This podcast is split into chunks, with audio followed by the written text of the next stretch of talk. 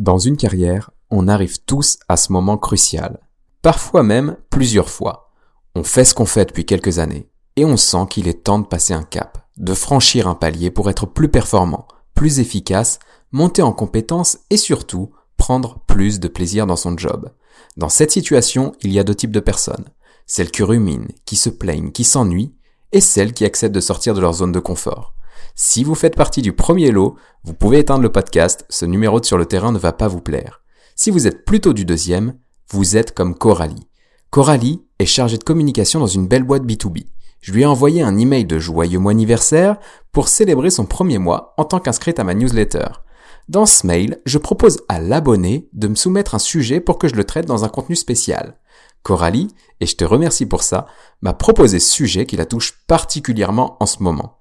Et ça tombe bien, car moi aussi, je suis en plein dedans.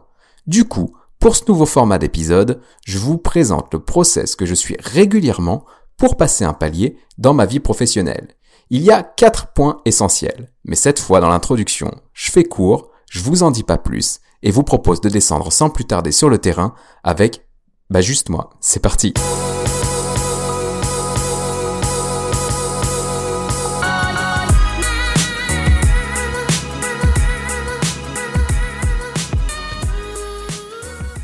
Hello hello Alors aujourd'hui, je suis ravi de vous retrouver pour un numéro un peu spécial du podcast puisque cette fois, je vais descendre seul sur le terrain. C'est un nouveau format, je tente, j'expérimente et le sujet de cet épisode est fort approprié pour ça. Donc comme c'est un test, je compte sur vous pour me dire ce que vous en avez pensé. N'hésitez pas à m'envoyer un mail, un message depuis mon blog ludosln.net ou alors directement sur LinkedIn pour me dire si vous avez aimé ou pas. En fonction de vos retours, je verrai pour renouveler l'expérience et pourquoi pas publier un numéro comme ça plus régulièrement. Pour le moment, je publie un numéro sur le terrain avec un invité tous les 15 jours. Du coup, ce format pourrait me permettre de publier un épisode toutes les semaines. Ici en tout cas, c'est vous les boss, donc dites-moi. Voilà pour le contexte de l'épisode, on passe maintenant au cœur du sujet. Comme je vous l'ai dit en intro, j'ai reçu une question très intéressante de la part de Coralie, qui est chargée de communication depuis plusieurs années maintenant et qui arrive, je pense au vu de sa question, à un cap qu'on traverse tous un jour, peut-être même plusieurs fois. Vous voyez forcément de quoi je parle. On exerce son métier depuis 4-5 ans et on veut passer un palier, progresser, gagner en compétences, être plus efficace, plus performant. Bref, vous voyez l'idée. Perso, je suis un pro de ce stade, je pense que j'y passe tous les 2 ou 3 ans au minimum, et pour tout vous dire, je suis en plein dedans et c'est pour ça que la question de Coralie m'a particulièrement intéressé. À force de passer par cette réflexion, j'ai pu identifier un process, un schéma en plusieurs étapes que je réalise dans le même ordre ou pas, mais qui me permet toujours de passer un palier dans ma vie pro et même ma vie perso. Je vous le présente dès maintenant. La première chose qui me paraît essentielle à faire pour progresser et être plus efficace au quotidien, c'est la veille. On me pose souvent la question de comment j'ai fait pour acquérir mes compétences, et j'ai toujours la même réponse. 1h30 de veille par jour des articles de blog, des vidéos YouTube, des formations en ligne, des livres. Je varie les formats, mais je suis toujours en veille. Forcément, dans le marketing ou la com, c'est assez évident car tout bouge très vite. Mais tous les métiers bougent, surtout dans le contexte plein d'incertitudes dans lequel on est. Là, je vous entends derrière vos écouteurs parce que c'est souvent la remarque qu'on me fait. 1h30 par jour, j'ai pas le temps. Je vais pas vous la jouer en mode gourou du développement personnel en vous demandant combien de temps vous passez devant Netflix ou sur les réseaux sociaux, mais pour le coup, je pense qu'ils n'ont pas forcément tort. En tout cas, je vais être franc avec vous. 1h30 par jour, c'est le temps que j'ai passé à faire de la veille pendant mes 7-8 premières années de carrière. En gros, jusqu'en 2016. Depuis, j'ai vieilli, j'ai moins d'énergie, j'ai aussi eu des enfants et j'ai fait un burn-out comme vous l'avez peut-être vu dans l'épisode 16 de Sur le terrain. Aujourd'hui, du coup, je ne veille plus autant. On va dire que ça tourne plutôt autour de 3 à 4 heures par semaine et j'essaye de me caler une demi-journée pour ça dans mon agenda, généralement le vendredi après-midi. Par contre, quand je sens que j'arrive à ce stade, que je dois franchir un palier, là je me remets en mode veille pour identifier deux ou trois actions qui me permettraient d'être plus efficace, de gagner en compétences et surtout prendre plus de plaisir dans mon job. La dernière fois que j'ai fait ça, au fil de ma veille, j'ai identifié trois trucs qui me paraissaient importants pour progresser niveau marketing digital. YouTube, le podcast et TikTok. J'ai testé TikTok pendant un mois pour bien comprendre la plateforme et savoir en faire profiter mes clients, mais j'ai arrêté rapidement car le principe me gave, surtout pour l'algorithme, et ça me convient pas du tout personnellement. J'ai réactivé à côté de ça ma chaîne YouTube, et là honnêtement, je galère pas mal, mais ça m'éclate. Du coup, je continue et je bosse le sujet pour progresser. Et enfin, pour le dernier point, le point du podcast, là, j'ai pas besoin de développer. J'ai lancé sur le terrain début 2020 et vos retours me motivent à continuer l'aventure. D'ailleurs, merci beaucoup d'être toujours plus nombreux à écouter sur le terrain. On passe donc maintenant à la deuxième étape, après la veille, qui est primordiale finalement pour avancer concrètement. Parce que la veille, c'est cool, mais ça peut pousser à procrastiner. On découvre des sujets, on creuse, on lit, on apprend des trucs, on croit en savoir assez et finalement on se rend compte qu'on sait rien. Et du coup, c'est un cercle sans fin. On lit, on se forme, mais on n'avance pas et donc on progresse pas. La veille, elle sert à rien si vous n'expérimentez pas. Pour savoir si on est bon dans un truc ou si on aime le faire ou pas, il faut expérimenter. Sinon, on suppose et supposer, c'est pas vraiment efficace. Du coup, pour progresser au fil de ma veille, j'identifie les concepts qui reviennent le plus souvent et après je me pose deux questions. Est-ce que c'est applicable dans mon domaine et est-ce que ça me branche? Si la réponse est oui aux deux questions, pas de problème, je me cale une demi-journée dans mon agenda pour tester l'action en question. Si ça me branche et que c'est pas applicable pour moi, c'est là que je m'éclate. Je réfléchis à un moyen de détourner le truc pour en faire quelque chose et ma créativité étant sur kiff. C'est un peu le cas de TikTok, comme je vous présentais précédemment. TikTok c'est pas forcément adapté au marketing B2B, encore moins en France, et donc bah, j'ai essayé de voir comment je pouvais m'approprier TikTok pour faire passer des conseils marketing et éventuellement générer des leads et gagner des clients grâce à TikTok. Je me suis pas mal éclaté, j'ai tenté des choses euh, en surfant sur les bonnes pratiques euh, sur TikTok et du coup j'ai pu générer des résultats. Mais comme je vous le disais précédemment, à force de le faire, j'ai vu que euh, l'énergie que demandait l'algorithme TikTok ne correspondait pas à mes attentes et ne correspondait pas non plus à mes valeurs et à ma façon de voir Internet. Donc du coup, j'ai laissé tomber, mais j'ai essayé. Si c'est applicable, mais que ça me branche pas, là c'est chaud. Généralement, je vais caler ça dans mon agenda pour tester, mais je le repousse toutes les semaines. Et au bout d'un moment, ça sort complètement de mon agenda et finalement, ça valide que c'était pas une bonne idée pour moi. Donc, pour vous, quelles sont les principales tendances qui sortent régulièrement dans votre domaine d'activité et quelles sont les deux ou trois qui vous branchent le plus? Au fond, je suis sûr que vous les avez en tête, les sujets. Donc, calez-vous un créneau dans votre agenda pour tester et hop, passez à l'action. Maintenant, voici la troisième chose qui me semble primordiale pour passer un palier. Et pour moi, c'est le premier truc que je fais.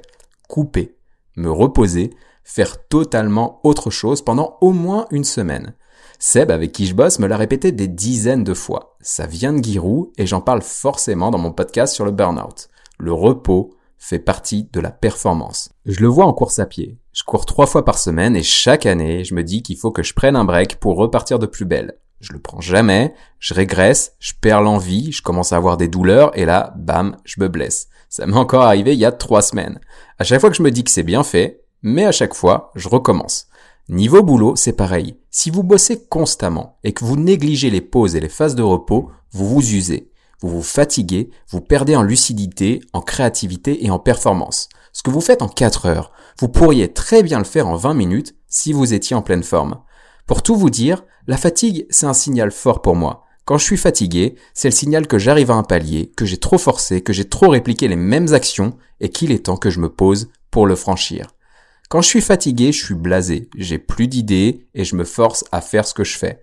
Et plus on se force, moins on est motivé et on perd le goût pour ce qui nous fait vibrer. Quand c'est ça, je coupe tout pendant deux jours, une semaine ou plus si besoin. Au bout d'un moment, j'ai envie de revenir et les idées fusent. Je l'ai fait à l'été 2019. Quatre semaines en Bretagne, sans réseau, sans téléphone, sans ordi, sans mail, sans rien du tout.